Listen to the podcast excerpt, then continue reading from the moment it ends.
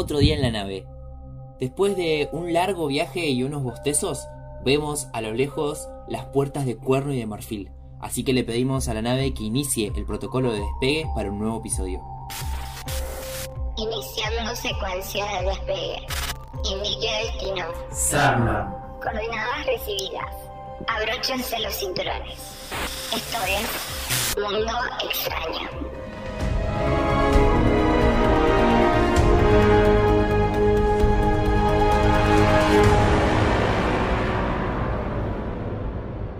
Bienvenidos, bienvenidas y bienvenides una vez más a este que es el primer episodio de la segunda temporada de Mundo Extraño. Estoy muy feliz y muy nervioso de lo que vamos a, a hacer hoy, pero primero que nada, como siempre, hola Tai, ¿cómo estás? Hola Lauta, ¿qué tal? Qué bien arrancar esta segunda temporada con este episodio sobre Sandman. Sí, icónico absolutamente por donde lo mires. Así es, que lo estamos esperando hace bastante. Eh, Sandman es un cómic que yo la verdad tenía muchas ganas de leer hace mucho. No sucedió antes de que llegara la, la serie de Netflix, pero bueno, ahora arrancaremos sobre el proceso de cada uno con Sandman también. Sí, re. Eh, yo tampoco lo leí al toque. Lo leí hace relativamente poco. Lo vendré a estar, lo vengo coleccionando, digamos, hace, no sé, 6, 7 años. 10 años. Eh, no, no, pero obviamente no lo leí cuando sal- salió ni lo leí en mi adolescencia. Sí, era uno de esos cómics que son muy referenciados porque Neil Gaiman es un autor muy referenciado. Sí. pero les aseguro que algo han leído o visto de, de este autor. No, y es uno de los pocos cómics que mm, no leí online. Yo leí mucho cómic online, pues hay muchas cosas que no llegan. Además, nada, tengo como un poco ahí la suerte de que me gusta cuando cómics son en inglés poder leerlos en el idioma original. Sí. Y con Sandman es el único cómic que, que solo lo leo, a me- lo, lo fui leyendo a medida que lo fui consiguiendo. Todavía no lo terminé, me quedan dos tomos. No lo sabe todo entonces. No, no lo sé todo. O sea, lo sabría todo si no fuera pobre eh, y tuviera que juntar peso por peso para ir a comprarlo.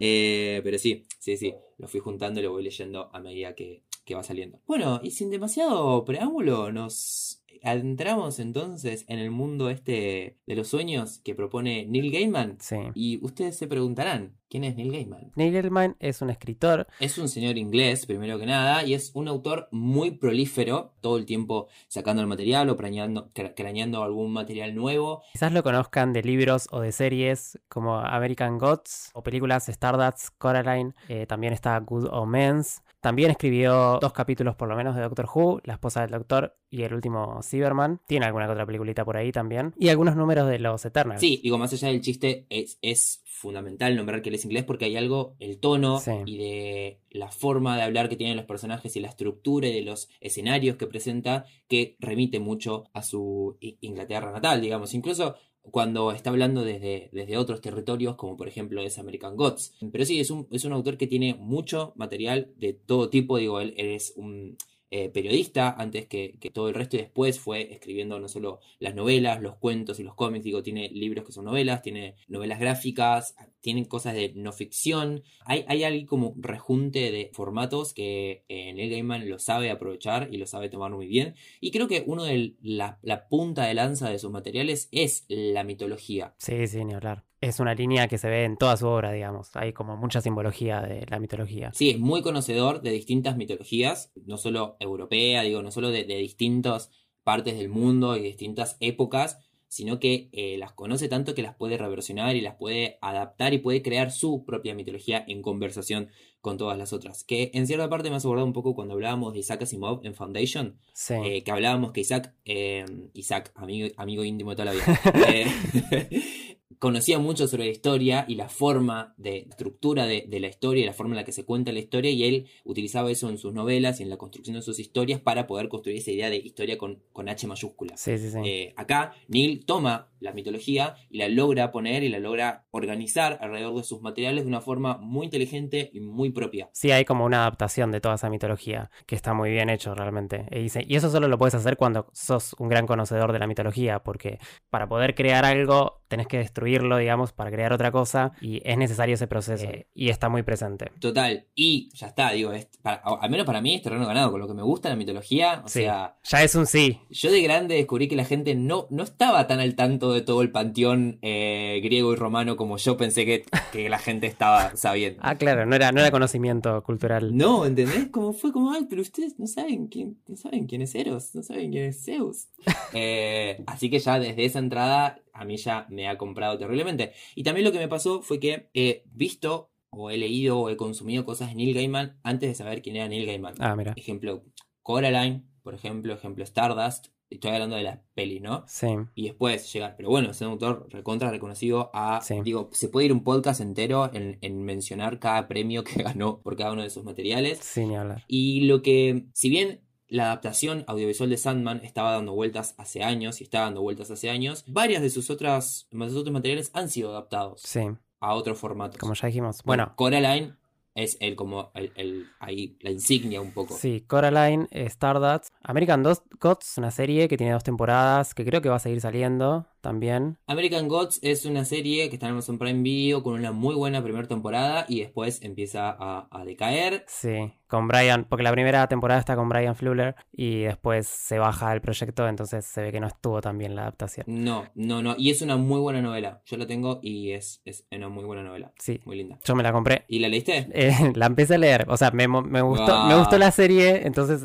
me la compré y lo empecé a leer, pero bueno, colgué la vida. Bueno, tiene un spin-off, digamos, o, o una, o una historia que se desprende de esa historia, que es de Nancy Boyce, Ah, que creo que también ahora está, está pronta a, a adaptarse. Bueno, sí, también Stardust, que yo la volví a ver hace poco en el catálogo de Netflix y me, gustó, o sea, no me la acordaba tan así. a mí me gustaba, tiene ese componente de fantasía que él maneja muy bien también. O sea, escribe fantasía como nadie, eso seguro. Y también, bueno, se nota la influencia de otros autores, de Stephen King, de Tolkien, eso está bueno, suma. Igual tiene un tono particular, el que hay algo, yo, o sea, empecé a ver la serie, vi los dos primeros capítulos sin leer el cómic, lo paré ahí, leí el primer cómic y después seguí, y es como que ya te das cuenta que tiene algo particular de su narrativa, de su forma de escribir, que está muy presente también en la serie, así que Sí, bien. eh, digo, puede, eh, él referencia mucho y tiene muchos homenajes dentro de su propia obra a autores que sí, él admira y que él acompaña, digo, como es muy lector también y hay Hmm. parte de todo eso, digo, hay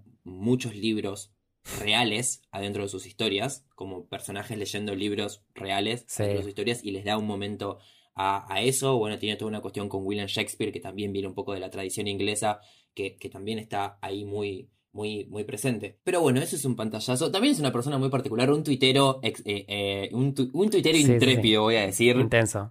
No es alguien que, que, que pasee mucho por las redes, pero en Twitter está muy presente. Y no, creo que de Neil Gaiman más o menos eso, no mucho más. Sí, se nota también que, bueno, el personaje de Morfeo tiene su presencia. Sí, tiene su aura, tiene la aura Neil Gaiman en el cómic, al Sí. menos, tiene la aura Neil Gaiman, o sea, lo ves, este, hay algo de eso en, en los cómics, que, que cada personaje está inspirado en una persona real, Sí. y lo ves, al menos The Endless, que es la familia de Dream. Bueno, y ahí ya ingresamos un poco entonces en el mundo Sí. Sandman, eh, novela gráfica, no demasiado para durante el resto del episodio poder hacer un ida y vuelta entre la adaptación audiovisual y el cómic, eh, pero bueno, sí, The Sandman es un cómic que sale desde 1989 a 1996 y se convierte en uno de los grandes iconos y meca y eh, punto de, de, em, de referencia para el resto de, de las formas de contar historia en una novela gráfica. Viene a, a romper muchas estructuras y viene a marcar como también un- una forma de contar estas aventuras épicas y, y esta fantasía. Si bien sale con el sello de Vértigo de DC en su- en- en- en- Sí. primero, pues lo vuelve a publicar a partir del 2020, que es cuando Vértigo ya no está. Black Label, si no me equivoco, es la que lo sigue publicando. Sí, son 75, ¿cómo se dice? Eh, Volúmenes, issues. sí, en realidad son 10 volúmenes, que son packs, porque son 75 en la versión de ellos, ¿no? Claro. Y es una reinvención del cómic de los 70, o sea, él lo llamaron para volver a sacar este personaje y hacer lo que quiera con ese Sí, personaje. un poco quizás también, digo, han laburado eh, varios artistas en todos, digo, estos 75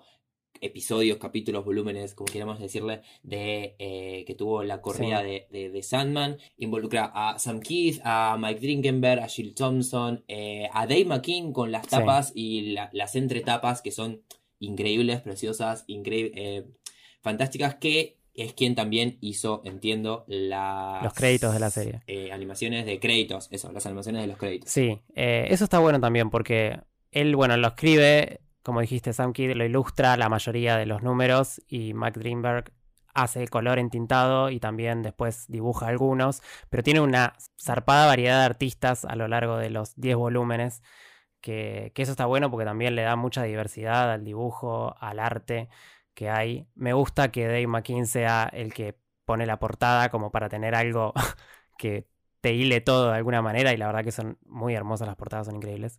Sí, total. Pero sí creo que le suma un montón a, a la historia en sí que sean varios artistas los que están involucrados. Re. Como que le da esto de la ensoñación de cada uno. Sí, y también hay algo de, de- digo, que eso es muy fiel Gaiman en el sentido de traer eso, esa- ese pack de artistas también a la adaptación audiovisual. Sí, Eh, porque si bien es un autor muy prolífero y dentro de, de esa cantidad enorme de materiales que tiene, ha dado mucho para, para que se hagan adaptaciones audiovisuales. Ya mencionamos un par, Good Omens también está en Amazon Prime, está muy buena. sí. Con, con The Sandman lo tuvo ahí, lo retuvo mucho, hace mucho tiempo que está dando vueltas el, el rumor de, un- de una adaptación y lo, lo retuvo él porque es uno de los pocos materiales que él quiere tener como el control Total. o, sí. o- o poder tener la guía alrededor de eso. Y parte de eso es llamar a quienes, a quienes han trabajado con él para.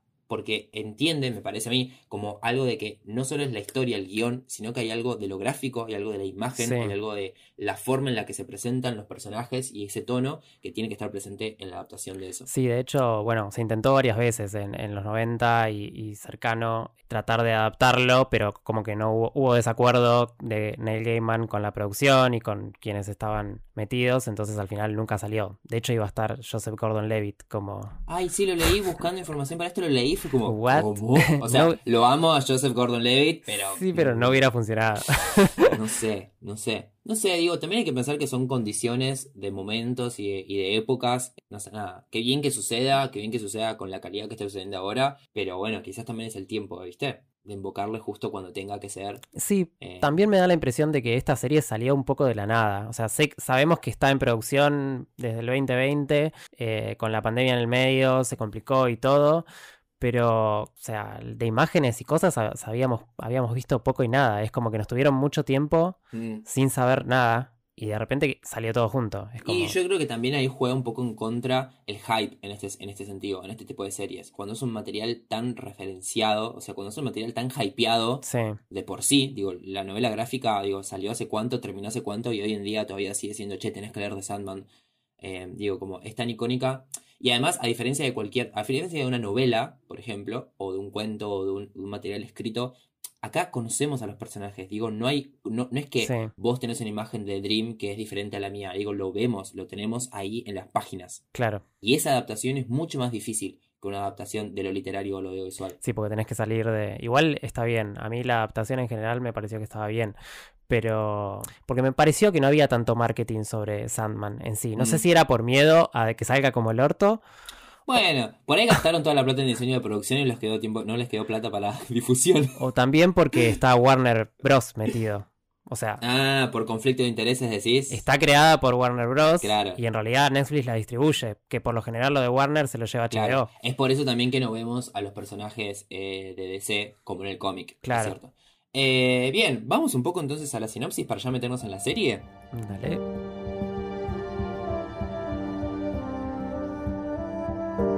Seguimos entonces la historia de sueño, de Dream, de Morpheus, a través de los eones que han existido esta familia que son The Endless, que eh, son la personificación antropomórfica de distintas entidades que acompañan, forman y guían la vida en el o los universos. Sí, personificación de algún aspecto del universo, digamos, y que son más poderosos incluso que los dioses en general, o la mayoría de los dioses. Y algo que es interesante ahí, haciendo una salvedad ahí también que está bueno, que todos, todas esas esferas de las realidades funcionan a la par. O sea, funcionan en, en este universo que plantea Gaiman, funciona Sí, todo, fun- o sea, todo existe a la vez. O sea, todo junto, sí. existe Lucifer y existe también eh, dioses griegos y existen también eh, Los superhéroes. los superhéroes, digo, como, como hay algo de esas esferas que están todo el tiempo funcionando y circulando. Y acá sí seguimos como la- las aventuras en un tiempo específico de, de Dream. en un momento en el que ha sido capturado, se libera y tiene que volver a recuperar y a poner en orden su, su reino, que es el mundo de los sueños, donde vamos a, o el inconsciente también en un momento se lo menciona, que es donde vamos cuando vamos a dormir, cuando eh, soñamos, que hay algo muy lindo que en la serie lo, lo Sí. retoman y, y funciona, que es donde todas las historias son creadas también, donde todas las ideas aparecen por primera vez. Porque, ¿acaso? ¿No? Digo, como hay muchas ideas que nos aparecen en sueños, hay muchas ideas Sí. que tienen su nacimiento en el momento en el que estamos dormidos. Quizás después las olvidamos. Sí. Hay muchas historias que se comienzan a escribir en sueños. Sí, lo mencionan con el tema de la biblioteca, como todo eso que soñamos eh, en la vigía eh, termina en la biblioteca de Lucien dentro del reino de Morfeo. Bueno, esta primera parte, Morfeo es aprisionado por un mortal, sin querer, porque en realidad quería atrapar a su hermana la, la muerte. No nombramos a los eh, eternos. ¿Querés que nombremos a los eternos? Bien, hay un juego en inglés, hay un juego en inglés muy lindo de The Endless que todos empiezan con la D. Claro. O sea, tenemos a Destiny, Death, Desire, Despair, Delirium. Hay, no sé si decir el que falta. Siento que es mucho spoiler, pero tenemos uno más que está desaparecido al principio de toda la serie del cómic, Sí. eh, que también empieza con D. Y tenemos a Dream, por supuesto, que es el sueño. Sí, digo, hay algo que cobra sentido y ahora vamos a ver si la pregunta va a ser si en la serie eso se logra transitar y se logra transportar. Que hay algo de la novela gráfica que te da la sensación de que es mucho más grande, que te están contando un pequeño aspecto Sí. de algo que es mucho más grande. No solo porque estas entidades están desde el momento de la existencia misma del universo, digo, en el momento en el que algo sucedió, en el que algo existió, apareció destino para empezar a marcar el destino de, de todo eso que iba a suceder. En el primer momento que apareció una criatura viva, existió la muerte, porque Hmm. cada vez que algo nace tiene que morir. Y la primera vez que alguna de esas criaturas soñó, se quedó dormida y soñó, apareció Dream, apareció Sueño. Así que hay algo de esa idea de que estas, estas entidades están hace mucho, mucho tiempo y solamente estamos viendo un fragmento de esas vidas.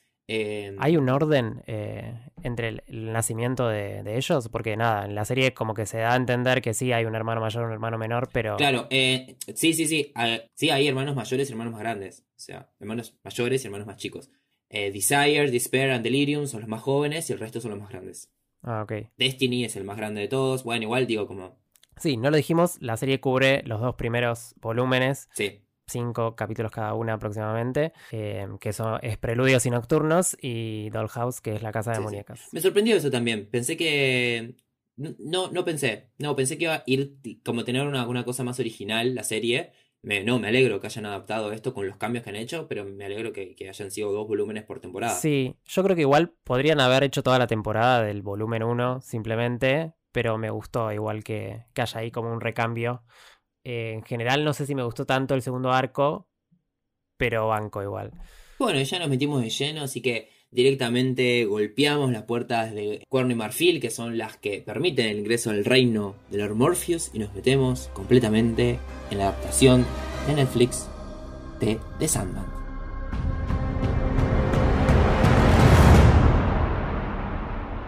Bien, ya estamos del otro lado, ya estamos completamente dormidos. A lo lejos vemos nuestras imágenes eh, babeando sobre el escritorio. Este parte del episodio está hecha completamente en The Dreaming, en el ensueño. Así que nada, primeras impresiones, eso. Arrancamos em, con los dos, las adaptaciones de los dos primeros tomos o grandes arcos de las historias, que son Preludios y Nocturnos y Dollhouse. En Preludios y Nocturnos conocemos por primera vez a Morpheus cuando es capturado. O sea, la primera Sí. imagen que tenemos de él es cuando es capturado. Y acá es cuando empieza a diferir el cómic de eh, la adaptación audiovisual, donde vemos que en realidad Morpheus se, sale de la ensoñación para ir a la casa de una de sus pesadillas en fuga, una pesadilla que se ha escapado de, la, de, de- de Dreaming y va a aterrorizar a los humanos en el mundo de la vigilia, que es The Corinthians. Sí.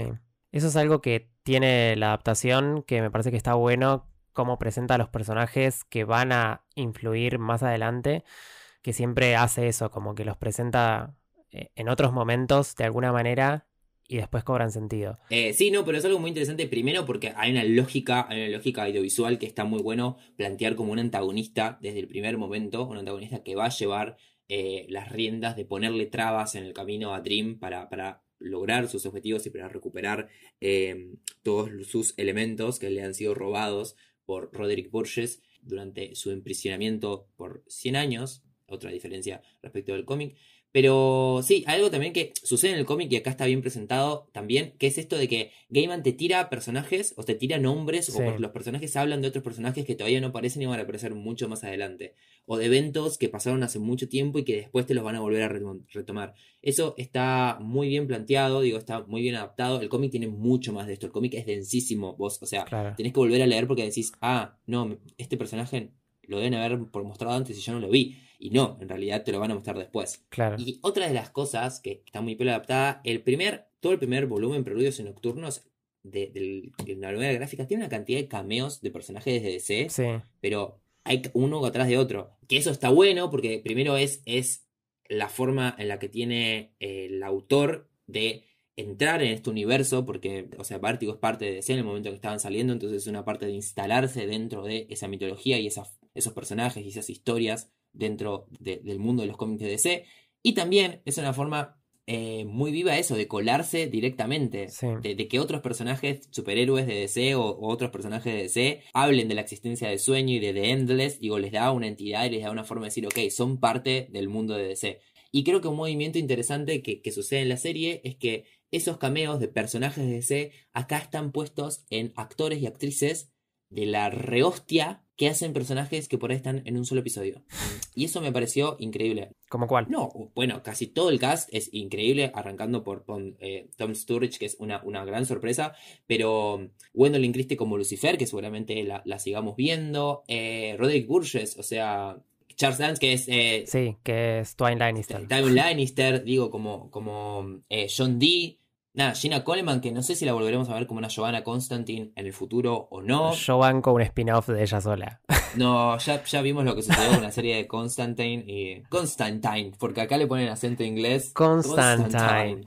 ¿Sabes que Vi una entrevista de alguien que le quiso preguntar eh, qué pensaba de, de este cambio de sexo de John Constantine y, John, y Joanna Constantine y le dijo, Jo- le dijo Constantine y ella primero le corrigió, antes de responderle le dijo eh, Joanna Constantine. Sí, sí, igual es el acento inglés, es el acento inglés porque, porque después lo vi en otras entrevistas a misma parte del cast y decían Constantine. Bueno, pero es que sé yo, no sé. No, bueno, no, no, pero digo, creo que, que es un movimiento piela ese de poner grandes actores y actrices. Digo, Roderick Burgess, Tywin Tywin Lannister, está el primer episodio nada más. Sí, sí, sí. Como que no hay papeles chiquitos. No hay papeles chiquitos. Te arma toda la lógica del todo el tono. Digo, ¿hay algo de eso? Ahora no me acuerdo el nombre de, de, el que hace de John Dee. Mm, Es Remus Lupin, que es Remus Lupin, claro, sí, sí, pero no me acuerdo el nombre del David actor. Thewlis, no Sí. sé cómo se dice. Bueno, Joey Richardson como la Ethel, Ethel Cripps eh, más adulta, Sí. que es Anita. eh, Anita, preguntar batas. no, hizo más cosas, che. Hizo el Patriota, hizo. bueno, pero mi corazón está por eso.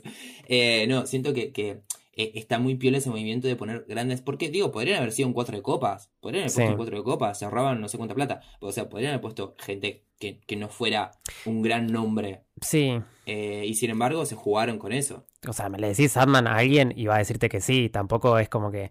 Creo que igual el, cast, el casting fue bastante complicado, fue como bastante largo. Eso decían los actores, como que hubo varias etapas. No es que. No fue tan azaroso, no fue que encontraron a alguien rápido así y le dijeron sos vos. Sí, por eso digo, digo que fue muy bien seleccionado y que fue seleccionado como en función de poder darle una tridimensión al laburo que estaba sobre el papel, que, digo, en, las, en varias entrevistas cuentan que intentaron, hicieron varias pruebas de, de- de vestuario y de maquillaje para acercar lo más posible a Tom a la imagen que estaba en los cómics y que no funcionaba y que era rarísimo y que no funcionaba, entonces siento que Sí. soltaron eso lo suficientemente rápido para encontrar otra tridimensionalidad, a otra, otro volumen a la- lo que presentan en pantalla. Y puntualmente es esto, puntualmente son las actuaciones, puntualmente es todo el laburo vocal y todo el laburo de tono de cada uno de los personajes. Y puntualmente es esto, darle los papeles a gente que pueda actuarlo bien, que pueda tomarlo, que pueda elaborarlo. Como vos decís, no creo que casi nadie diga de Sandman no me interesa. No. Digo, al contrario. Entonces hay algo de eso que tenían esa chance y lo usaron muy bien.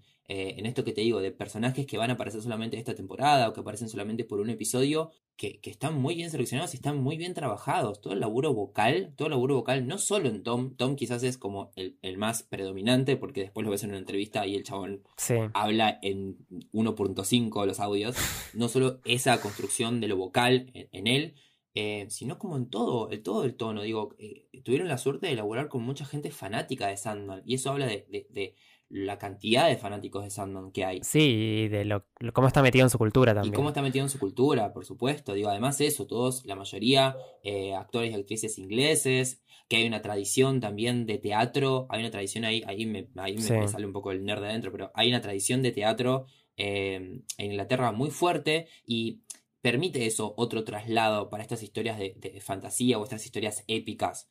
Sin ir más lejos, bueno, un amigo ahí de, también de, de- de la producción, Game of Thrones, la adaptación de George R. R. Martin, digo, hay algo también ahí también, que, que- que en Game of Thrones está muy presente la forma en la que los personajes hablan. Yo ahora, bueno, ya lo sabés, está ahí, pero estoy haciendo el rewatch de la última temporada de Game of Thrones y hay algo de- que me lo ubico en un personaje, pero digo, está en todos, ¿no? Lo ubico, Sophie Turner. Sí, La amamos, la queremos, ella le deseamos lo mejor. sí. Eh, pero no es una actriz que odia, ¡pam! Ya cómo la rompe la piba esta. Bueno, Daenerys tampoco. Y la- bueno, Daenerys lo mismo, está tan bien laburado el tono, la forma en la que tienen que hablar, las pausas, las caras, las miradas. Sí, Hay algo de eso que está muy bien laburado que, le- que, que te permite entrar en, esta, en este tono épico que tiene. Y Sandman tiene eso. sí. Eso me pasaba con Morfeo, que de entrada es, es cierto que visualmente no, no es, es otra cosa, es una adaptación, pero que con la voz te compraba completamente. Y también tiene algo muy él de lo gestual eh, al nivel corpóreo, que porque capaz que, qué sé yo, la vestimenta y eso, no sé si me suma tampoco me resta, pero cuando lo vemos a él encerrado, está sin remera, todo eso que hace con el cuerpo y con la mirada, eh, suma un montón. Y después estamos casi todo el capítulo sin escuchar la voz, pero eh, después con la voz también. Entonces es como que están puestas las cosas ahí, los detalles, en los detalles de la actuación, que saca reflote de toda la producción, digamos, porque en general la producción me parece que está muy bien, pero podría estar mejor también. Y es como que siento que desde la actuación, desde los actores y desde el guion, eh, tiene otro nivel igual. Sí, yo le tenía mucho miedo al diseño de producción, más que nada por Netflix, pero bueno, entiendo también que está Warner, entiendo también que hay como está el mismo Neil Gaiman y hay como todo un laburo alrededor que, es como súper potente. Eh, pero sí, sí, está muy, muy sostenido desde la actuación, desde la conexión de los personajes y el laburo que cada actor y actriz tiene con su personaje y su construcción. Nada, vi una entrevista de Gwendolyn Christie la, de que se fue a- al Museo de Magia y Hechicería de Londres y estuvo un buen tiempo ahí investigando sobre Lucifer. Digo que, que hay toda una adaptación. Cada, Sí. En un rato, si quieres, hablamos particularmente de ese episodio y de, de todo eso. Pero digo, cada uno. em, Mason Alexander Park, que, que es quien hace de Desire, digo, tiene tatuado el personaje, o sea, como Sí. fan absoluto. Eh, Mason Alexander Park nos hace el link a nosotros con Cowboy, en nuestro pod de Cowboy, porque hizo Gren. bueno, ha estado en el Cowboy, sí, sí. Y también hizo en Legend of Box Machina, hizo a una, a una tabernera. No sé si te acordás que hubo una pelea en Ah. un bar. La voz lo hace ella. Mira. Va, es, un- es una actriz, actor no binario. No, que- binaria, ella, la hace ella. Sí, sí, sí. Sí. Eh, mirá, no me acordaba que estaba en Vox Máquina. De, de cosas sí, de mm, Cowboy pero me, me acordaba. Sí, sí. Bueno, y ahí un poco con eso ya hablamos bastante del cast que podemos seguir hablando como particularmente. Así que ahora hablamos un poco de las historias que nos presenta la adaptación audiovisual, de cómo sigue después de que Sueño se libera de Sí. esta prisión de por 100 años.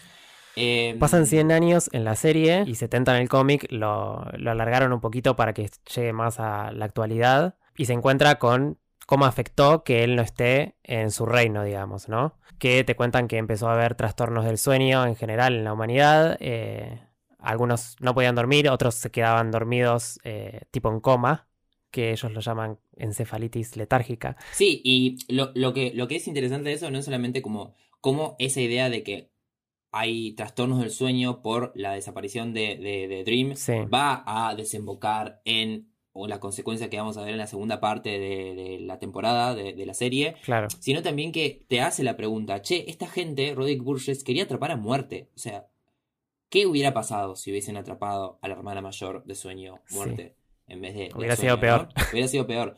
Eh, bueno, y también nos presenta toda esta actitud estoica de sueño que no dice una palabra, no se mueve una pulgada de donde está Hmm, que es algo muy característico del personaje, que lo vamos a seguir viendo, que acá en la serie está bien, lo ablandaron un poco más, ablandaron un poco más esa empatía o esa permeabilidad que tiene hacia poder hablar con los demás y conectar con los demás, lo ablandaron un poco, en el cómic es mucho más duro, mucho más terco, Sí. lo obsesionan las reglas, las normas y los protocolos, es algo que va a ser tanto su, su mejor arma como, como su peor... Su debilidad. La, la burocracia es su debilidad.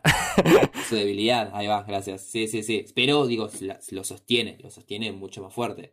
Y sí, y la primer, esta primera parte de la temporada gira alrededor de esta búsqueda del tesoro, más o menos, de los artículos que perdió, que es el casco. eh, Sí, que- artículos que perdió, objetos que perdió y que él los usa como parte de su poder porque Sí. son parte de sí mismo, él los ha creado eh, para controlar, lo dice después, lo, para controlar todas las pesadillas y los sueños que viven eh, y que habitan el mundo de la ensoñación. Él ha creado el casco, el rubí y la bolsa de arena, eh, pouch sí, sí. of sand, no sé bien cómo es, bolsita, no sé Bolsa de arena. la bolsita. Que han sido robados por Burgess cuando lo capturaron y que después le han sido robados a Burgess mismo. Así que eh, empiezan esta búsqueda, este retorno primero a The Dreaming y después la búsqueda de los objetos perdidos. Para lo cual le pide consejo, ayuda y paga el módico precio de capturar algunas criaturas y algunas situaciones eh, del sueño a eh, las tres en uno. Las tres parcas. La uno que son tres El oráculo. un personaje,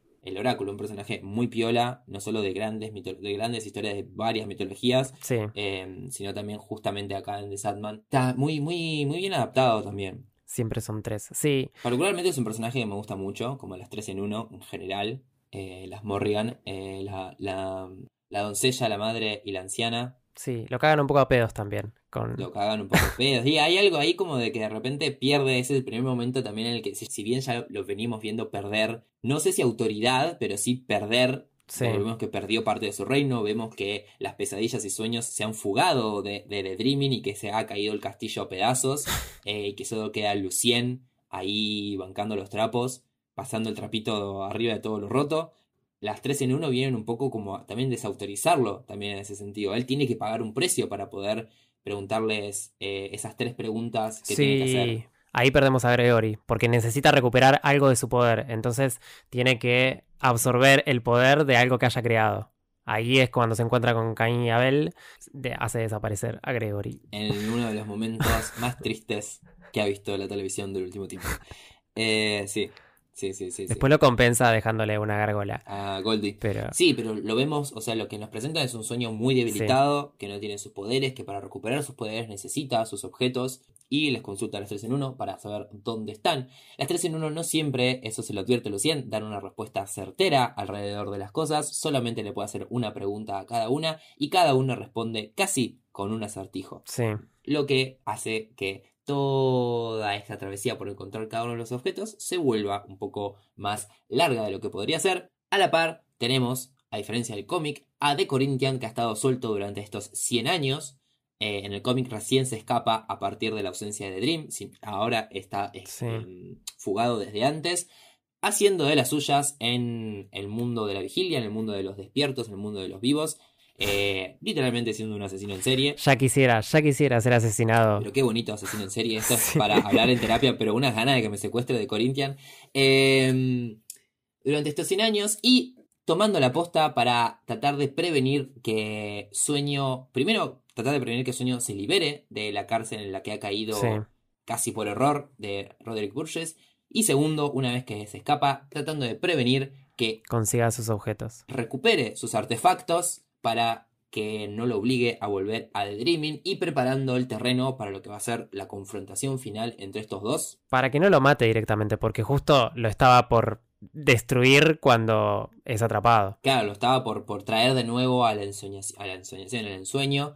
Sí, po- bajo esta lógica de que las pesadillas no están hechas para vivir en el mundo de los humanos, De en el mundo de la vigilia. Tanto los sueños como las pesadillas están hechas para eh, vivir y, y existir solamente en The Dreaming. Y algo que este, Lucien también menciona, me parece, que es que los sueños duran poco en el mundo de la vigilia, pero en cambio las pesadillas parecen prosperar entre los humanos. Sí, Y ahí empiezan a aparecer todas estas cuestiones existencialistas que en el cómic está muy presente, que hablar de estos seres, de- hablar desde este lugar de fantasía y hablar de estas representaciones antropomórficas de ciertas entidades que acompañan a, a los seres vivos, es hablar puntualmente y de manera contundente sobre la humanidad, sí. sobre nuestros valores, sobre nuestras miserias, sobre eh, la forma que tenemos de ver y construir el mundo. También es como que él, él está experimentando la humanidad desde otro lugar a partir de acá, que siendo un eterno no se había metido tanto, digamos.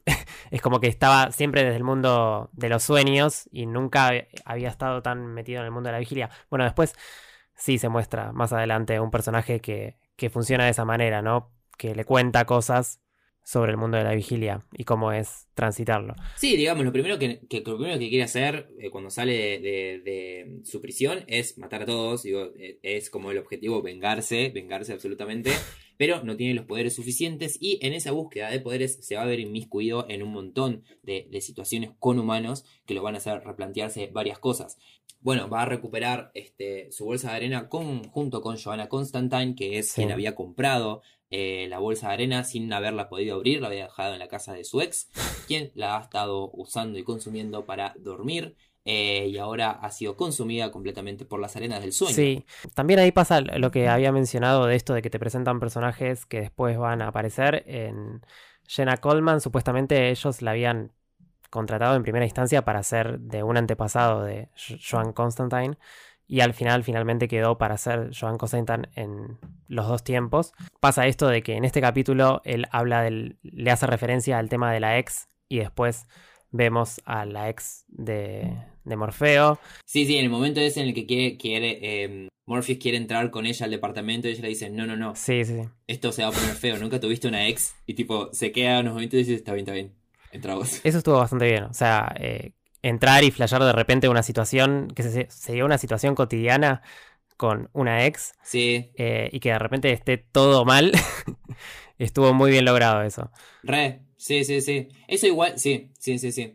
O sea, me, me copa la adaptación, sí me hubiera gustado ver algo en general, en general, no solamente en esta, en esta, en esta escena que estamos mencionando, sino en general, hay algo de la cosa fantástica de la representación de los sueños, que, Sí. que para mí me hubiera gustado que jueguen un poco más con las texturas en cuanto a eh, efectos y escenarios, como hay algo que me quedó muy plano Sí. el mundo de la realidad cuando se, cuando se, se- se filtran los sueños. Como que hay algo que me quedó muy limpio. Hay como, como un tono de pesadilla oscuro, digamos. Sí, el- Y, el cómic tiene como muchos más colores no también. sé si no sé si colores puntualmente, pero que digo, puntualmente en esta escena, para mencionar esta escena, ellos entran y la pared está cubierta de carne, Sí, porque las las sueños es, eh, eh, Claro. consumieron a las personas que vivían adentro del departamento y están tapizando las paredes. Como cosas mucho más de terror, mucho Sí. más oscuras, eh, y mucho más, y mucho más texturas, mucho más texturas. Los sueños tienen texturas. Nadie sabe la forma de los sueños, nadie sabe la materialidad de los sueños. que está más lavado. Entonces siento que ahí hay algo ahí que han perdido un poco y que han bajado el tono para no meterse en algo que no, que era mucho, han bajado el tono y en vez de eso te han puesto, bueno, esta fantasía de esta cosa cotidiana. Que está bien, es un recurso y funciona dentro de la serie. A mí me hubiera gustado ver algo más eso, de esa materialidad, que investiguen un poco más cómo aparece esa materialidad de, de- de los sueños cuando, cuando se filtran en el mundo de la vigilia. Más jugado. Más de autor. Pero bueno, nada, digo, comentario ahí para.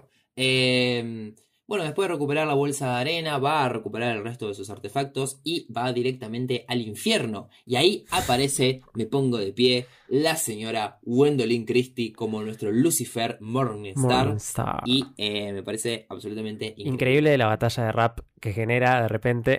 Increíble la batalla del juego más antiguo.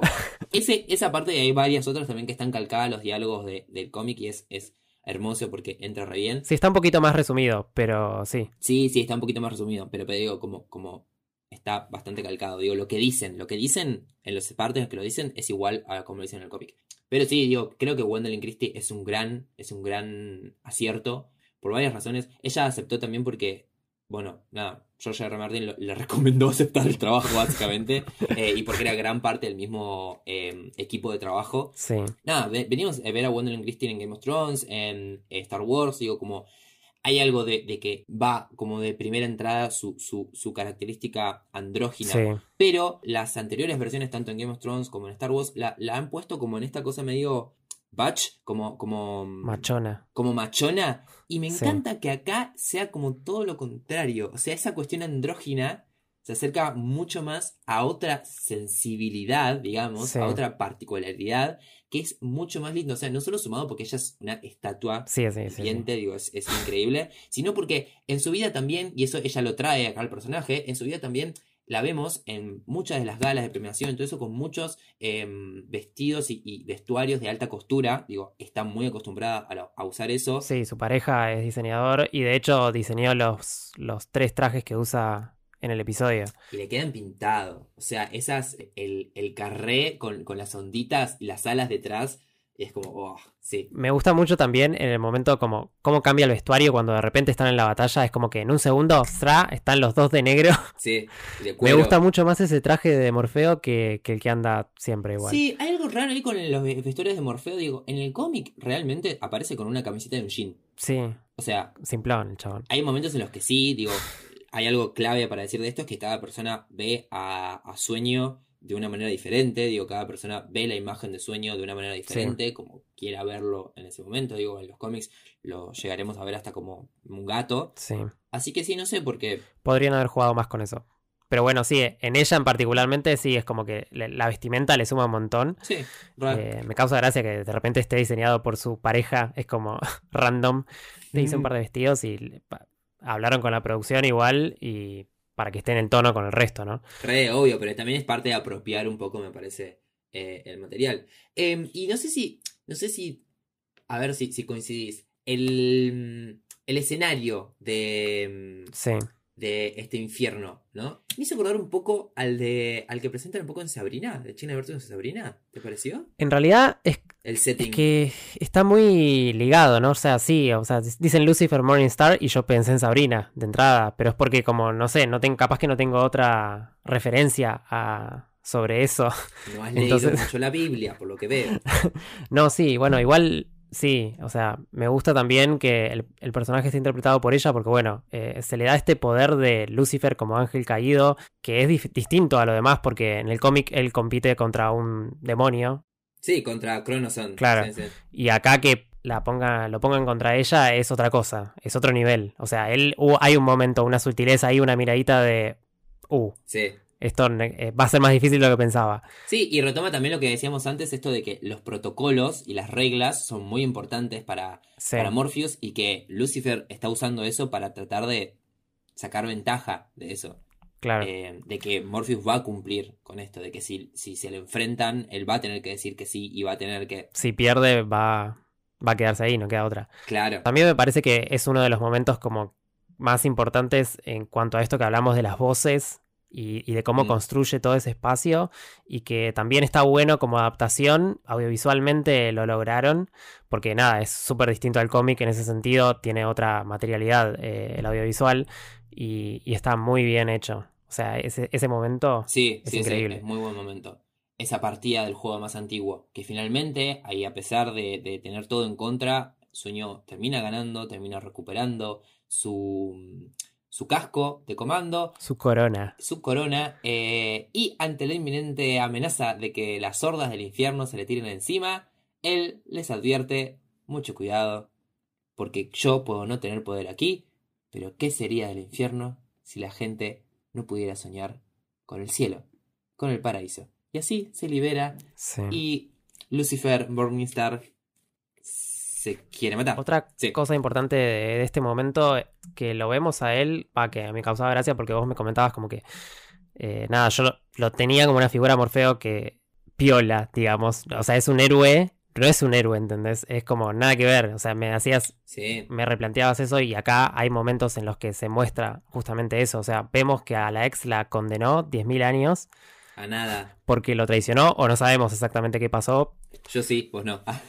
yo sí, bueno, después sucede. No, no, sí, sí, en la serie, en la serie no sabemos, aparece nada, y le dice si todavía la ama, él le dice que sí, pero que no la ha perdonado. Por eso te digo, vemos, o sea, por eso te digo que la serie la ha presentado con, con, con mucho más permeable, mucho más Matices. más matices, pero que es un chabón muy rencoroso, es un chabón muy terco, y que es esa, ese quiebre es lo que, lo que va, vamos a ver en la, en el cómic y en lo que estamos viendo ahora en la serie. No es menor dato que, como dijimos hace un rato, en el cómic están inspiradas varias de las figuras que aparecen en personas Sí. reales. En este caso, Lucifer Morningstar estaba inspirado en David Bowie. Sí, sí, sí. Uno ve el dibujo y ve a David Bowie, así que también está bueno como haberse separado de eso, si bien Gwendolyn Christie lo tomó como una de las referencias, finalmente primó más su propia construcción eh, sobre eh, Lucifer, Sí, que tratar de copiar eso. tratar de adaptar o tratar de... Bueno, finalmente logra salir del infierno y se dirige hacia el último de sus elementos, que es el rubí. El rubí que permite eh, traer los sueños a la realidad, darle forma, darle materialidad a los sueños. Sí, acá,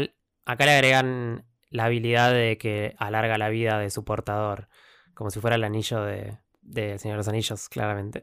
Bueno, ahí va. Que ha sido, como le dijeron las tres en uno, ha sido pasado de una madre a su hijo, es decir, ha sido pasado de Ethel Cripps a su hijo, John Dee, porque se han cambiado el nombre varias veces. Eh, Ethel Cripps a esta altura ya debe tener ciento y pico de años. Sí. Es- fue quien cambió el casco por un amuleto de protección, que es la que le permite vivir tanto tiempo y estar óptima, mucho mejor que cualquiera de nosotros, diría. Eh, finalmente, John Dee vuelve a recuperar este, este rubí con el que ha hecho muchas cosas que en la serie no nos dicen. En la serie nos dicen solamente que ha lastimado y matado a mucha gente y que por eso Sí. estaba, la madre lo puso en un, en un centro de salud mental con mucha seguridad para ser un centro de salud mental. ¿No era Arkham en el, en el cómic? En la, en la cómic es Arkham, es Arkham y aparece el espantapájaros, digo, Sí. como hay toda una cosita ahí. Se menciona de Joker, sí, sí, sí. Bueno, digo, eh, y, y John T es un villano, es Doctor Destiny en el, en el cómic. Y acá Ah. lo ponen como que hizo algo malo para recuperar el coso. El problema fue que estuvo jugueteando tanto tiempo con el Rubí que el Rubí le ha tomado cariño y desconoce a su original dueño, que es Morph- Mor- Morpheus, Sí. es uno de los capítulos en el que acá sí me saco el sombrero, digo, el de 24, 24-7, el de 24 horas, me saco el sombrero porque lo que decía antes de que no Sí. han logrado ese tono oscuro y ese tono de, de textura con los efectos de los sueños inmiscuyéndose en el mundo de la vigilia, acá le han acertado absolutamente en el tono, eh, en la oscuridad, en la desesperación, que, que es este loop de cuatro horas adentro de, este, de esta cafetería con John Dee jugando con la mente, los sueños y las pesadillas de, de los comensales. Es tremendo. Que aparte es, es extraño para una serie, ¿no? De repente un capítulo entero con este personaje, va, casi entero, porque al final aparece, pero está muy bien sostenido todo también. Y es como que es un capítulo extraño dentro de la serie. Sí, sí, sí, Es sí. como, Medio Twin Peaks, pero a la vez se, no, se va como medio a... Sí, es medio Lynch, pero, pero sí, tiene esta, esta idea de, de que John Dee empieza a jugar con, con la mente, con un mundo, sí, un mundo sincero, sin mentiras. con un mundo sin mentiras.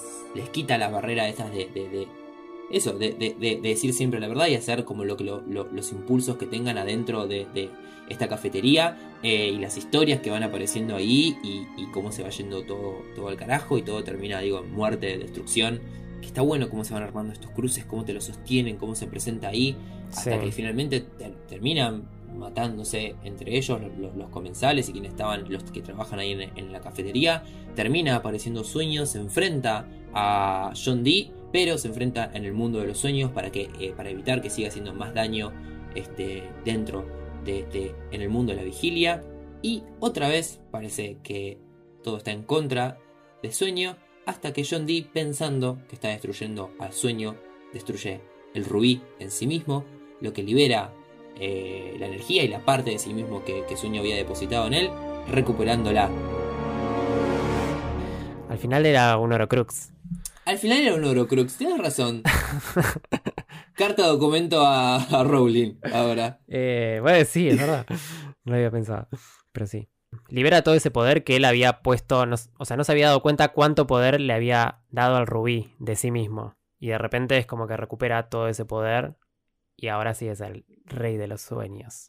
Nuevamente. Ahí terminamos esta quest, esta búsqueda de sus elementos, que es el primer tomo del cómic y la primera parte de la serie. Eh, y acá es cuando digo, como recupero un poco lo que dije antes de, de- de los personajes estos que no van a volver a aparecer y que son grandes actores y actrices. Sí. Antes decíamos Tywin Lannister, ahora Remus Lupin. No voy a decir el nombre de verdad, voy a decir Remus Lupin. Eh, digo, como es impecable, es impecable el tono, es impecable eh, los gestos, la forma de pararse. Digo, yo la vi dos veces, la vi dos veces muy seguidas, la serie. Eh, hay algo de. Se para con los dos pie- los talones juntos, tan chancletas, digo, como. En chancleta no, en pantufla. eh, como hay algo de, ese, de esos detalles que no es solo que quien está dirigiendo lo está pensando, sino es una propuesta de quienes están. Estoy segurísimo, es una propuesta de quienes están construyendo El personaje, ese personaje. sí. Eh, y eso es parte del cariño, eso es parte del compromiso con el material que, que tienen todos y se nota muchísimo en, en, en, en toda la construcción de la serie. Sí, es lo mejor. Es dentro de, es lo mejor que tiene la serie. Para mí la actuación de todos están muy bien puestos. O sea, eh, está muy bien pensado. Está todo muy puesto en el diálogo también. eh, que es algo muy importante de Gaiman. Es lo, lo que mejor logra la adaptación, es eso. No dejar de lado eso es como súper importante. Porque podías hacer algo más marketinero si querías. Y no lo, no lo hicieron en ese sentido. Y a la vez tiene mucho menos texto de lo que tiene el cómic. O sea, hay momentos que son textuales, pero tienen muchísimo, muchísimo menos texto.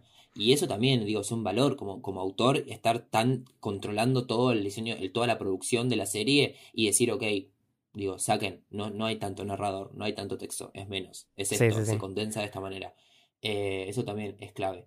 Y después de esta quest tenemos eh, la introducción, la presentación de la hermana mayor de sueño, Death, muerte. Es como llevar a tu a tu hijo al trabajo. Es el capítulo en el que el sueño recorre un poco el trabajo de, de muerte, Sí, que sí, a buscar a cada uno de, de las personas que terminaron su, su recorrido en el mundo de los vivos. Escuchamos como eh, el aleteo de unas magníficas alas eh, despiden a cada ser vivo de, de ese momento y como lo primero que lo, lo último que ven en esta vida es una cara amistosa Sí, que les invita a retirarse. Otra que cae para cagar a pedos nuevamente a Dream, ponerlo un poco en su lugar, decirle, eh, este es el trabajo, mostrarle cómo es, eh, Sí. decirle, reflexionar y que sepa también que ella también pasó por crisis similares, digamos. Eh, pero bueno, que, que es lo que tienen que hacer, básicamente. Sí, digo, lo que sucede con, con Sueño es que va a quejarse de que, de que se le terminó este jueguito. Digo, más allá de que estuvo a punto de morir en el Sí. infierno, estuvo a punto de morir contra John Dee, el chabón se divirtió con todo eso, eh, se divirtió haciendo todo eso y de repente es como no tengo más este juego, no sé qué hacer ahora, estoy aburrido, literalmente es eso y Muerte le dice, tenés un, todo un trabajo para hacer igual que yo, igual que cualquiera de nosotros, porque lo que dice Muerte es que ellos están ahí para Sí. servir a los seres vivos y no al revés. Como que Eh, no hay que buscar otro propósito fuera de su función por la que fueron creados. Sí, que es su, que su propósito es su función. Claro. Sí, y también es algo muy, muy gracioso que dice que ella tiene eso reclaro y que va y ayuda a todo el mundo a pasar de un plano a otro, que sin embargo la gente le tiene mucho miedo y Sueño dice que es gracioso porque el sueño es mucho más terrible que su Claro. hermana y sin embargo todos vamos a dormir con ganas de ir a soñar Sí, sí, sí. Sí, hoy le tenemos miedo a la muerte. y le tenemos miedo a la muerte. Sí, sí, sí, es algo, algo muy interesante. Bueno, toda esta relación entre ellos dos, eh, que van a ser quizás de los Endless que más eh, tiempo pasen juntos eh, en los cómics, y veremos ahora como en la adaptación de la serie, se, se va a seguir desarrollando y ella va a seguir apareciendo. Sí, es súper simpática. O sea, la amo. Sí, es un personaje muy cálido, digo. Sí, sí, sí, sí. Y acaba de hacer la salvedad, digo, y siento que también es un poco. Por ahí lo podríamos haber dicho antes, pero no importa. Antes de la adaptación audiovisual hubo una adaptación a podcast, hubo una adaptación de audiolibro, Sí. eh, que está muy bien, que tiene mucho más caudal de texto, que como recién decíamos, acá se sacó, y que Death la hace Kat Dennings. Eh, James McAvoy hace de Morpheus, digo, como hay, hay, hay- eh, Neil Gaiman hace de- del Hmm. narrador, como, como está muy bien. Siento que es un, fue una muy buena previa para lograr esto. Hay algo del laburo Sí. sonoro y de la actuación de la voz que está muy traducida a la serie. Sí, sí, si bien eh, me cae re piola, o sea, está re bien cómo está hecha la adaptación de muerte, sí me hubiera encantado que fuera Kat Dennings porque le tengo un amor particular y porque su eh, actuación de voz en, en el audiolibro es impecable, es muy divertida. eh, y siento que hubiera ido más también con la imagen que tenemos de- de- del cómic, pero bueno, nada, qué sé yo, está muy bien lo que, lo que ha sucedido en la serie. Sí, a mí me gustó la interpretación de la actriz acá.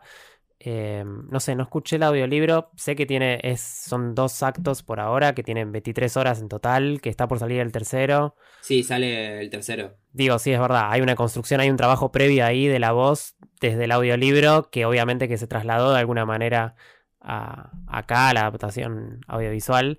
Eso está bueno. Sí es una sorpresa que de repente no ningún ninguno de los actores y actrices que estuvieron en el audiolibro esté acá. Y yo creo que para separarlo y porque son producciones completamente diferentes, digo, como no pusieron a James McAvoy como, como Dream. Eh, No, y es una figura igual no importante, daba, obvio, no visualmente. importante, pero para mí Catene se hubiera ido, pero eso porque yo soy un fan, ¿eh? No, no, no, mucho más. Eh, Yo no sé, a mí creo que me hubiera sacado un poco. estuviera ella. Sí, no sé, no sé, porque la tengo como con, con mucho con otros papeles. De hecho, Jenna Coleman como Joanna Constantine eh, me costó entrar también. Mirá, Porque la conozco de, de Doctor Who, Doctor Who, de, que- de claro. su otro personaje. Entonces es como que al principio eh, había cositas que veía que, viste, que no estaba muy seguro de, che, ¿es Constantine o, o- o es Clara Oswald? ¿entendés? Pero Claro. sí, al final, como, al final sí, lo entré, ¿entendés? Pero me costó un poco más. Pero siento eso, como que hay, nada, hay actores, también lo mismo con Remus, eh, no me pasó, ponele, pero siento porque es eh, la construcción de él como actor es distinta y se nota que estuvo muy distinto a lo que hace en Harry Potter eh, y en otros lugares. Pero sí, eso es como un trabajo muy propio y no sé, lo que, con lo que viene cada uno también. Sí, re.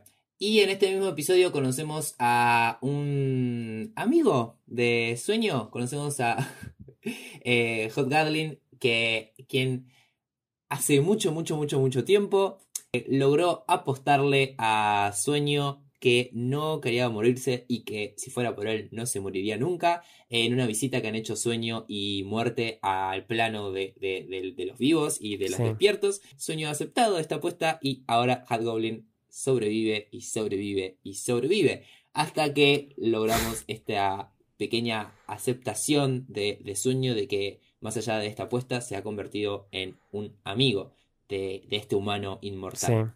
Eh, nada, muy linda escena. Bueno, hay, hay una evolución de Dream eh, acá en este arco y al final también, pero sí, hay como una construcción a lo largo de esos años clara de él experimentando este proyecto, como le dice Muerte, tu proyecto, como que no se lleva a todos todo el tiempo. Eso también fue una pregunta que me surgió en el momento, che, pero Muerte está todo el tiempo, que siempre que se muere alguien, Eh, y no, hay excepciones, evidentemente. A excepciones. Esta es una. Hobgoblin eh, es uno. Sí, sí, y Mad Hattie también. me gustó, me gustó esa construcción a lo largo de los años. Sí, hay, hay una de las épocas que no me acuerdo cuál es, que me, ra- me da re vibes a entrevista con el vampiro. Sí. Como el pelo, la que tiene el pelo largo. Sí, sí, sí, sí. Sí, sí, no. Encima los cambios de looks a lo largo de los años Los cambios de look son muy es como. fuertes. oh. sí. Me hubiera es gustado como no da. los 80. Me hubiera gustado ver cómo parecía en los 80. Por algo se saltearon esa época. la permanente. Eh, bueno, y ahí entramos directamente en el segundo arco este, de, de- de la, del- no solo desde el cómic, sino de la serie puntualmente, que es gira alrededor de eh, el Vortex, el vórtice de- del sueño que aparece cada cierta, cada cierta cantidad de tiempo. Ha aparecido eh, este vórtice del sueño, que es un humano que se convierte en el centro del ensueño Sí. y que va a empezar a eh, debilitar las, pare- las paredes entre el mundo de la vigilia y el mundo de los sueños. Es la tarea de sueño, claramente, detener a este vórtice antes de que la cosa pase mayores. Y vemos mitad cómo él va reconstruyendo el ensueño y cómo va recuperando a los sueños y pesadillas que se han escapado durante su ausencia. eh, a la vez que está tratando de lidiar con eh, este vórtice que aparece en Rose Walker, eh, una chica que está a la búsqueda de su hermano, del quien la han separado cuando sus padres se divorciaron, y que nos enteramos es la tatara tatara nieta de Unity Kincaid, una de las personas que ha sufrido eh, la encefalitis letárgica y ha dormido gran parte de Ya la habíamos visto antes en el bar. Tiene una videollamada con una de las chicas que estaba en el bar. Eh, y la, Eh. la empresa Unity, eh, no, la empresa Kincaid es una azucarera eh, y a lo largo de los episodios aparece en, aparecen, tipo el azúcar Ah, Kincaid aparece a lo largo del episodio también. Se justifica la plata de la señora. Sí. Ah, para, hay algo que, que me había notado, me olvidé de decir, de cuando van pasando las épocas de Hot, eh, Hot Goblin que se van viendo con sueño. En Sí. el bar, todos los comentarios siempre son alrededor de los mismos, incluso a través de los tiempos. Desde el momento en el que están, tipo, desde el 1800, a- aparece la misma, la revolución, la plata, Sí. planes, subsidio, trabajo, chistes, aparecen los mismos chistes, o chistes verdes, digamos, eh, aparecen medio repetidos. Eh, Y Ah. en el medio de todo eso aparece William Shakespeare, Sí. Antes de ser William Shakespeare, quien hace un trato que desconocemos con sueño, que después eh, ojalá aparezca también en la serie, en el cómic después aparece un poco, se cuenta un poco más que es el trato este que han hecho para convertirse en el dramaturgo que ha atravesado historias y que ha formado los sueños de muchas personas. Eso está bueno, como que de repente se pone el foco, él pone el foco en otra persona que le atrajo, porque también puede pasar. Qué sé yo, de repente su proyecto le dejó de interesar frente a William Shakespeare, a sus ideas. Sí, total. Eh, y volviendo entonces a Rose Walker eh, y a Unity Kincaid, eh, a medida que Rose va tratando de recuperar a su hermano Shed, eh, va empezando a mezclar sus sueños con los sueños de las personas que tiene alrededor y da la casualidad que tiene alrededor un surtido de personas bastante O extrañas. sea, lo único que destaco es John Cameron Mitchell. Claro, Hedwig and the Grinch, eh, que acá hace de- del casero dueño de, de la casa donde se va a instalar Bueno, Rose. Kenny Barbie. Kenny Barbie, por favor, Barbie. El sueño de Barbie, de, Los sueños de Barbie son con lo el sueño de Barbie. O sea, necesito el spin-off de, de, de, de cómo ella llega de Porpontine. La elaboración de los sueños que tenía de repente ella eh, es increíble. Tremendo, tremendo, tremendo, tremendo. Eh, sí, las hermanas también, Zelda y Coso. Hay algo ahí con el juego de los hermanos y las hermanas. Digo, está Caín y Abel y está. Sí, Bueno, no son hermanas puntualmente, pero se construyen esas dos figuras como du- la- lo- las dualidades este, que, este- que están ahí presentes. sí. Eh, y a todo esto sigue prófugo de Corinthian y se le suman una pesadilla más prófuga Gold y se le suma un sueño desaparecido que es Fiddler's Green. Y la idea de sueño es, la idea de Lord Morpheus es dejar que el vórtice los llame, porque como todo vórtice del sueño va a empezar a unificar a los sueños y pesadillas sueltos por ahí y matar dos pájaros de un tiro. Sí, Frase que no le gusta para nada a Matthew, el cuervo que acompaña a no, Morpheus. ya de hecho vimos a su antecesor morir. Así que. a morir de un escopetazo. Así que, sí, sí, sí.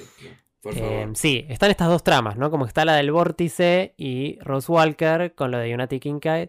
Y por el otro lado está eh, Morfeo que tiene que ir a capturar esas dos pesadillas y un lugar que eran parte de su reino. Y acá te hila todo porque tenés a Corintia que está desde el principio.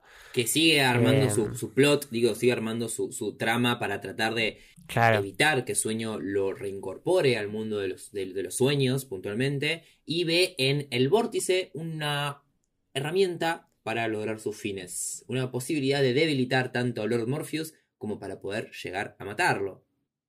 Y algo que me parece piola de, que, de, que, de esto, y que también está en, en el cómic, es que como la presencia de The Corinthian en el mundo de los sueños ha inspirado durante 100 años eh, la construcción y la presencia de asesinos en serie tan, tan, tanto sí.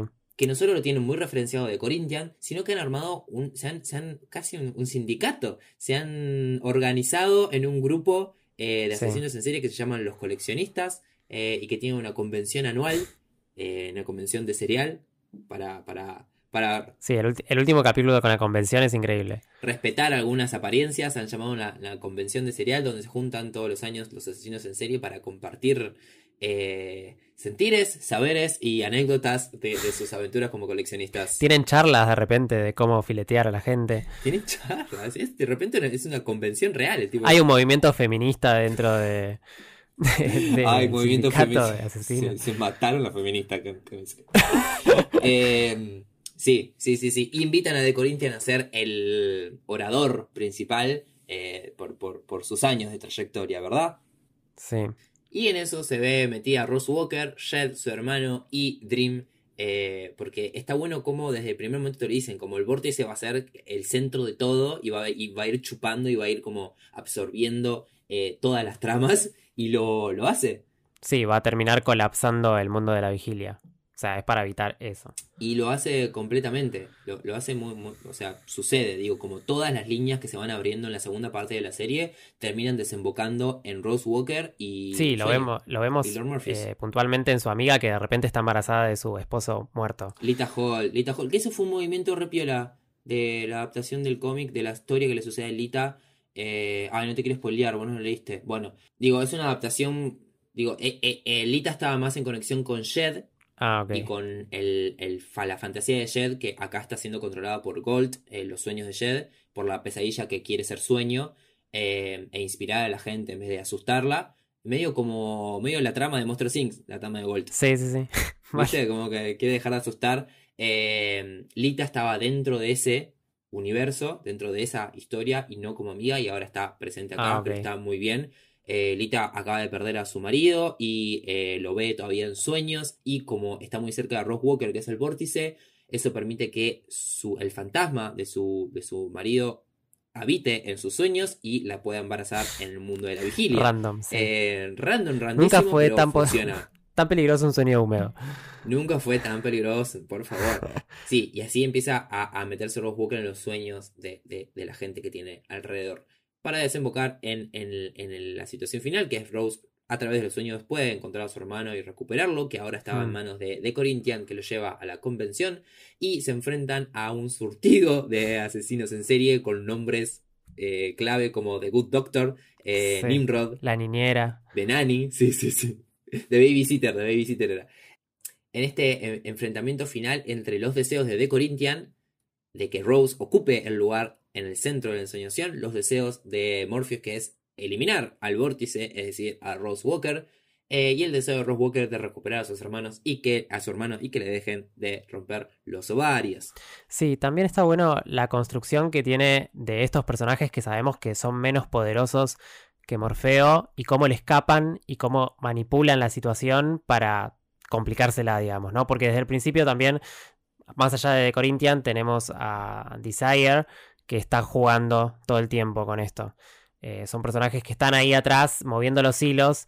Hay una enemistad con Morfeo clara, pero que no se terminan de enfrentar en primera persona. Sabemos que donde hay un enfrentamiento, cagan. Re, me, está muy bien puesto como, como esa escala de, de poderes, digamos, o de, o de entidades, en el sentido Sí. de que de Corinthian le pone palos en la rueda a, a Dream como mucho más concretos y lo enfrenta como mucho más concretamente desde su, Sí, de su escala más baja de poder. Y en cambio hay muchas más eh, maquinaciones y, y cosas más de, de- detrás de escena o, o en bambalinas, tanto con Desire como con Lucifer, que son entidades que están casi a la par, si no es que Lucifer más poderoso más, que, que sí. Sueño, pero hacen todas maquinaciones que no son de frente, eh, sino que sí. de Corinthian es quien hace concretamente eso. Se, se hace a uso y abuso de las herramientas que encuentra para, para enfrentarse a, a Dream. Y sí, nos enteramos concretamente acá que Unity King K debería haber sido el vórtice de esta era, pero que eh, a- al haber sido capturado Sueño y ella entrar en, este, en, en esta enfermedad de, de encefalitis letárgica, duerme gran Sí. parte de su vida. en esos sueños se le aparece una, un hombre de ojos dorados, que es quien la Sí. embaraza y quien es quien termina siendo, eh, eh, ¿cómo se llama esto? Que, con quien, termina teniendo descendencia para, para dar pie finalmente a Ross Walker, que toma el manto del vórtice. Así que la resolución de todo esto es que es Unity Kincaid quien vuelve a tomar la posta que debería haber sido ella, el vórtice, entregando su vida para que Rose y Jed puedan escapar de las garras de sueño y de The Corinthians. Sí, terminan siendo familiares un poco de, de los eternos, entonces, descendientes de los eternos. Sí, de repente, de repente aparecen. Ahí se- se juega un poco ahí, viste, eso de los dioses siempre bajan a tierra a tener descendencia. Sí, bueno, cuántas historias. Acá, acá es donde empiezo a tirar flash, pero cuántas historias de, Sí. de Zeus eh, flasheando cisne y embarazando alguna. O sea, como, como tremendo. Sí, sí. ah, eh, y esta parte presenta los bebés de la ensoñación, los bebés de, de Coso. No solo porque eh, Rose Walker y su hermano Sí. son descendientes de, de los Eternos, de Desire puntualmente, sino porque el bebé de Lita Hall, que ha sido Sí. concebido dentro del ensueño, Morfeo lo reclama como suyo. Le dice, ok, podés tenerlo, este bebé ha sido, Sí, te lo voy a sacar cuando se Sí. me cante el orto. pero lo voy a poder ir a buscar. Eh, algo que va, que la segunda, o sea, el tercero, no me acuerdo tanto si en el segundo aparece, pero en el tercero sí, que se empieza a hablar de la descendencia de los Eternos puntualmente y de la descendencia de Morpheus puntualmente, pues Ah, tiene un hijo. no, Chan, chan, chan. Pero eso es cuestión para otro episodio. Eh, nada, vamos un poco ahí. Esto es toda la presentación de, de toda la primera temporada, que espero que haya otras. Yo creo que sí, no lo han confirmado, pero la verdad que estuvo número uno en un montón sí, de países, salvo en Salvo Argentina. acá, salvo acá que estaba pasando de gavilanes. Eh, en el En resto sí. los países sí. Siento que se pueden decir un montón de cosas. Vamos a parar los audios y se me van a, a venir a la cabeza un montón de cosas más que podríamos haber dicho. Pero hemos hecho un lindo recorrido. eh, una buena presentación también de, de- de no solo el cómic y el contexto y del autor, sino eh, de, toda la serie y de lo que significa también para Sí. nosotros. Eh, siento que hay algo de eso muy. de varias generaciones atravesadas por The Sandman y por la escritura de Neil Gaiman. Para, sí, para cerrar, en general, a mí me parece muy positiva la serie en sí, la adaptación. Me sorprendió, yo tenía miedo más que nada más allá de la adaptación por el tema de los efectos, porque nada, es complicado, la fantasía y demás. Eh, estoy satisfecho en el nivel de efectos. Eh, está bastante bien todo. Me gusta, tiene momentos, tiene planos muy bonitos, tiene momentos muy con arte piola. Creo que podría haber sido más también, pero los tiene.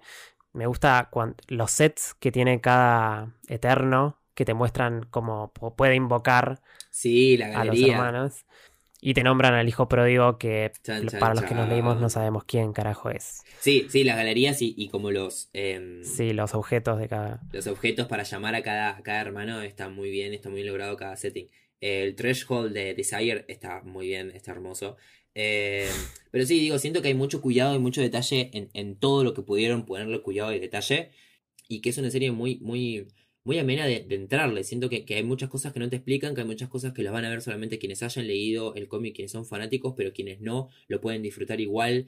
Eh, hay muchas cosas que nos deja ahí preguntándonos a todos, hayamos leído o no, como qué van a hacer con esto, qué será esto. Hay muchas cosas que mencionan que es eh, un guiño hacia lo que va a pasar a futuro o no. Eh, siento que la serie va en, pos de construir un poco su propia identidad como serie por fuera eh, de, Sandman Comic y que también es un mundo muy rico y muy vasto para sacar un montón de materiales. Digo, que han salido, hay salido spin-off, eh, bueno, Lock and Key, que es una serie también que ahora sale en Netflix, que está terminando su tercera temporada ahora, tiene un crossover con Sandman, eh, Death tiene... Lucifer también, no sale de acá. Lucifer, Death tiene su, propio, propio, su propia historia. Eh, las Casas de los Secretos y la Casa de los Misterios, que es donde viven respectivamente Cain y Abel, son parte de, también una forma eh, de narrar cuentos eh, y historias cortas dentro del universo de DC, así como cuentos de la cripta. ellos tienen ah, esas, esas, esas cosas. Así que nada, digo, siento que hay, hay mucha tela para cortar.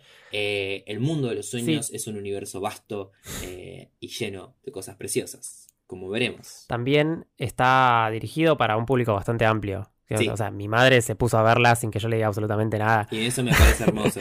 Digo, y como tiene esto de la mitología y qué sé yo, como que agarra intereses de todos lados y eso está bueno que sea más. Yo vi un pibe, te lo conté, vi un pibe en el, en el tren, viajando en el tren, estaba mirando Sandman en el celular.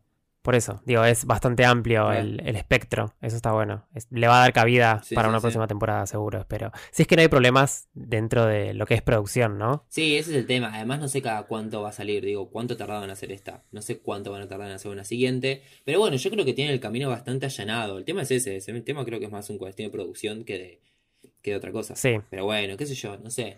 Digo, podrían. Además, nada, si van, son, son 10 tomos. Si van adaptando dos tomos por. por temporada, tampoco es que son tantas temporadas. Sí, son cinco temporadas. Como no sé cuántas tiene Game of Thrones. Y ni siquiera había terminado los libros, ¿entendés? Era como, bueno. Eh, no sé, pero ojalá que sí.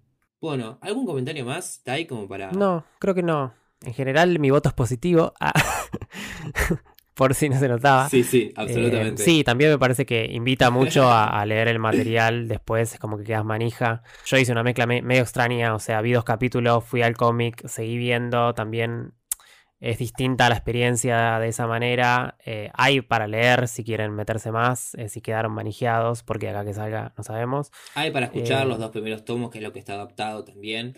que si no lo consiguen, nos guiñan ahí por en mensaje directo, mensaje privado y se los acercamos. Y estábamos muy emocionados con hacer este episodio, que sea la punta de lanza que marque una segunda temporada de Mundo Extraño con todos los sueños y esperanzas que tenemos eh, en este proyecto hermoso que tenemos. Así que nosotros nos quedamos jugando unas partidas del el juego más antiguo. Mientras le pedimos a la nave que inicie el aterrizaje y nos vemos en un próximo episodio. Muchas gracias por estar del otro lado. Nos vemos, Tai. Adiós, nos vemos. Generando próximo salto.